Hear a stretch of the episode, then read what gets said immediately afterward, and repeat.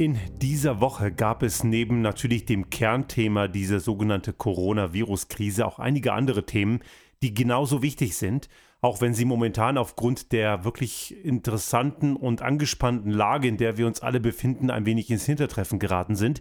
Aber wir sollten uns trotzdem damit beschäftigen. Das ist nämlich wirklich auch für das, was wir in den letzten Monaten erlebt haben und auch wahrscheinlich für die Zukunft erleben werden, ganz besonders interessant. Es hat nämlich ein sehr wegweisendes Urteil gegeben vom Landgericht in Bonn. Dort wurden zwei britische Aktienhändler wegen des Cum-Ex-Skandals erstmalig zu einer entsprechenden Strafe verurteilt. Zwar sind es nur sehr lasche Strafen und ich finde, sie sind sicherlich zu lasch, auch wenn man ganz klar sagen muss, ein nach kleineres Strafmaß ist durchaus angebracht, denn diese beiden Aktienhändler sind hier in diesem Fall als Kronzeugen aufgetreten.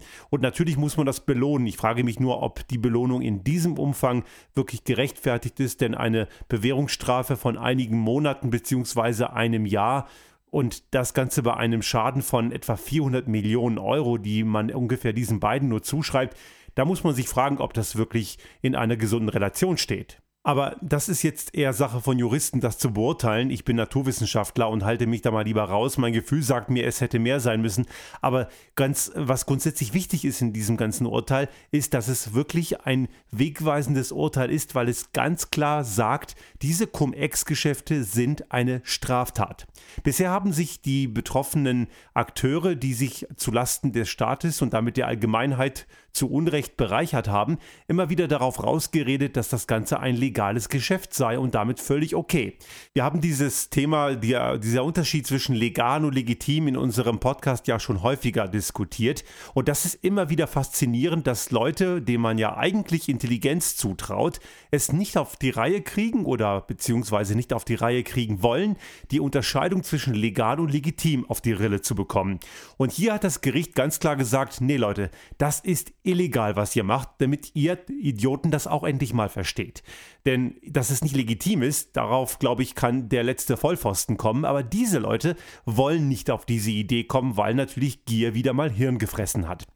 Und deswegen ist dieses Gerichtsurteil so wegweisend, weil es diese Cum-Ex-Geschäfte auch künftig unter Strafe stellen wird. Und es ist wegweisend, weil auch andere Gerichte daraufhin entsprechende Prozesse führen können. Das hat Konsequenzen für Verjährungsfristen und es wird daher ganz anders bewertet, als man es in der Vergangenheit getan hätte.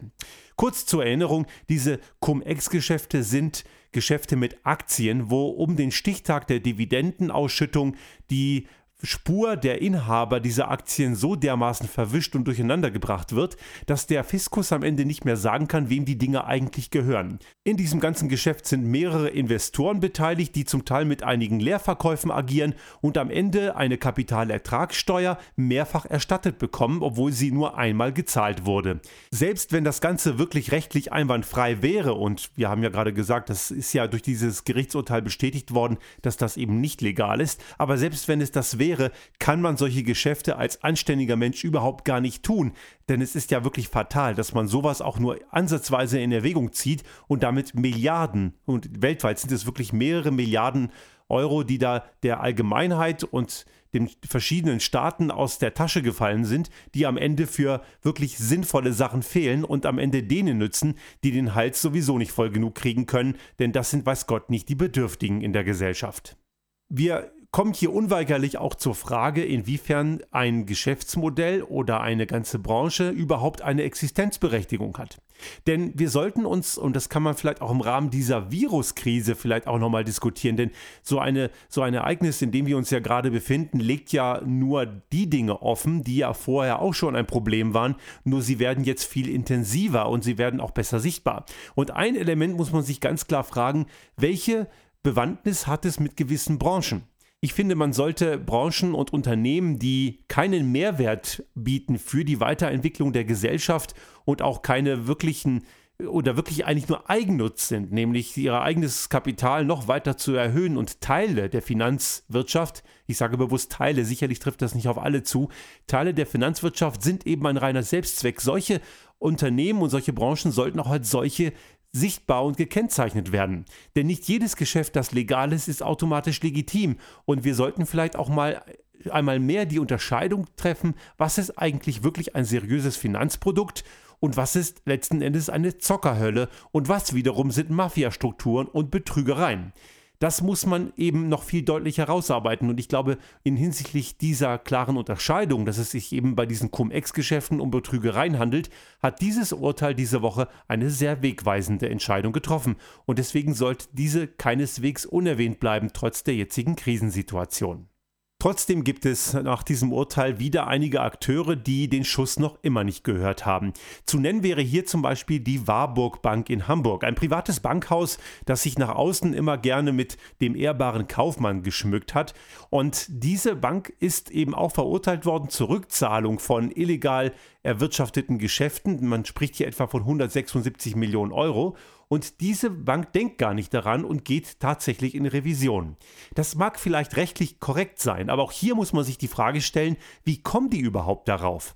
Tatsache ist, diese erwirtschafteten Gelder sind völlig zu Unrecht denen zugeflossen und da kann man sich nicht auf eine vermeintliche Verjährung rausreden, selbst wenn sie wirklich zutreffend wäre. Wenn also die Warburg Bank den ehrbaren Kaufmann wirklich ernst nähme und sich wirklich ehrenhaft verhalten würde, würden sie um Entschuldigung bitten und würden selbstverständlich das dadurch erwirtschaftete Kapital an den Fiskus zurückzahlen. In diesem Zusammenhang möchte ich noch eine persönliche Mitteilung hier loswerden. Ich war vor einigen Monaten bis Ende des letzten Jahres im Ratgeberkreis der Wertekommission, ein ehrenamtlicher Verein, der grundsätzlich gute Ziele verfolgt, nämlich ehrbares Verhalten in der Wirtschaft noch weiter in den Fokus zu rücken. Ich bin ausgetreten, weil mir die Konsequenz in dem Verein einfach zu sehr gefehlt hat. Denn vor einigen Monaten, ich glaube es war im Sommer 2018, da gab es ein Werteforum mit und bei der Warburg Bank in Hamburg und zu diesem Zeitpunkt gab es schon strafrechtliche Ermittlungen gegen dieses Bankhaus. Und da muss man sich ganz klar fragen, wie kann eine solche Institution wie die Wertekommission dann mit einem potenziellen, mutmaßlichen Straftäter ein Werteforum veranstalten. Das war nur übrigens ein Grund von mehreren. Auch hier muss man aufpassen, dass gewisse, unter, gewisse Institutionen und Vereine, die sich mit dem Thema Ehrbarkeit und Werteorientierung beschäftigen, sich nicht von solchen muss man schon sagen, kriminellen Machenschaften von Karren spannen lassen. Das ist passiert, ich habe das natürlich auch intern angesprochen, man hat allerdings das Ganze nicht wirklich ernst genommen nach meiner Wahrnehmung. Daher habe ich dann zum Ende des letzten Jahres die Konsequenzen gezogen. Ja, dieses Urteil finde ich sehr erfreulich und auch wenn ich, wie gesagt, mit dem Strafmaß nicht sonderlich einverstanden bin. Es gab in dieser Woche noch einige andere wichtige Erkenntnisse und unser Podcast reicht hier natürlich nicht, um die ganze Woche im Detail zu besprechen. Wir sind ja immer noch in dieser Krise. Erste kleine Erholungsanzeichen mögen sich zwar abzeichnen, allerdings für Entwarnung ist es ganz sicher noch viel zu früh. Ich kann nur sehr hoffen, dass wir im Laufe des Monats April wieder beweglicher werden im Rahmen des europäischen Kontinents und dass die Todeszahlen, vor allem in Italien, die sind ja massiv betroffen, wirklich endlich deutlich runtergehen, am besten gar nicht mehr vorkommen. Es ist wirklich schlimm, was da passiert und da verstehe ich umso mehr nicht, warum es so viele Menschen gibt, die das Thema noch immer nicht ernst nehmen und viel lieber auf ihren Spaßfaktor setzen, anstatt endlich die Regeln und die Vorgaben einzuhalten, diese soziale, also soziale im Kontext von räumlicher Distanz endlich mal einzuhalten. Auch hier sehen wir wieder mal, dass Egoismus oft stärker ist als der Verstand und das Thema Gier frisst Hirn auch dort vielleicht immer wieder sichtbar wird. Ein weiterer Punkt, das werden wir sicherlich im Rahmen der, dieses Podcasts in den nächsten Wochen nochmal diskutieren müssen. Man kann hier einmal mehr erkennen, was wir immer postuliert haben. Für Vernunft und Selbstverantwortung ist die Spezies Mensch einfach zu blöd. Und daher braucht es eben leider Strafen, Verbote und entsprechende Anreizsysteme, die asoziales und blödes Verhalten einfach entsprechend unattraktiv machen, beziehungsweise auch, wenn es sein muss, unter Strafe stellen. Und deswegen hat dieses Gerichtsurteil diese Woche einen guten Schritt geleistet. Ich hoffe jetzt sehr, dass die Justiz auch hinterherkommt um weitere solche Skandale entsprechend aufzuklären, denn das Ganze ist natürlich auch nur dann sinnvoll, wenn die Aufklärungsquote entsprechend hoch ist und die Geschädigten, sprich die Gesellschaft, am Ende den Schaden erstattet bekommt.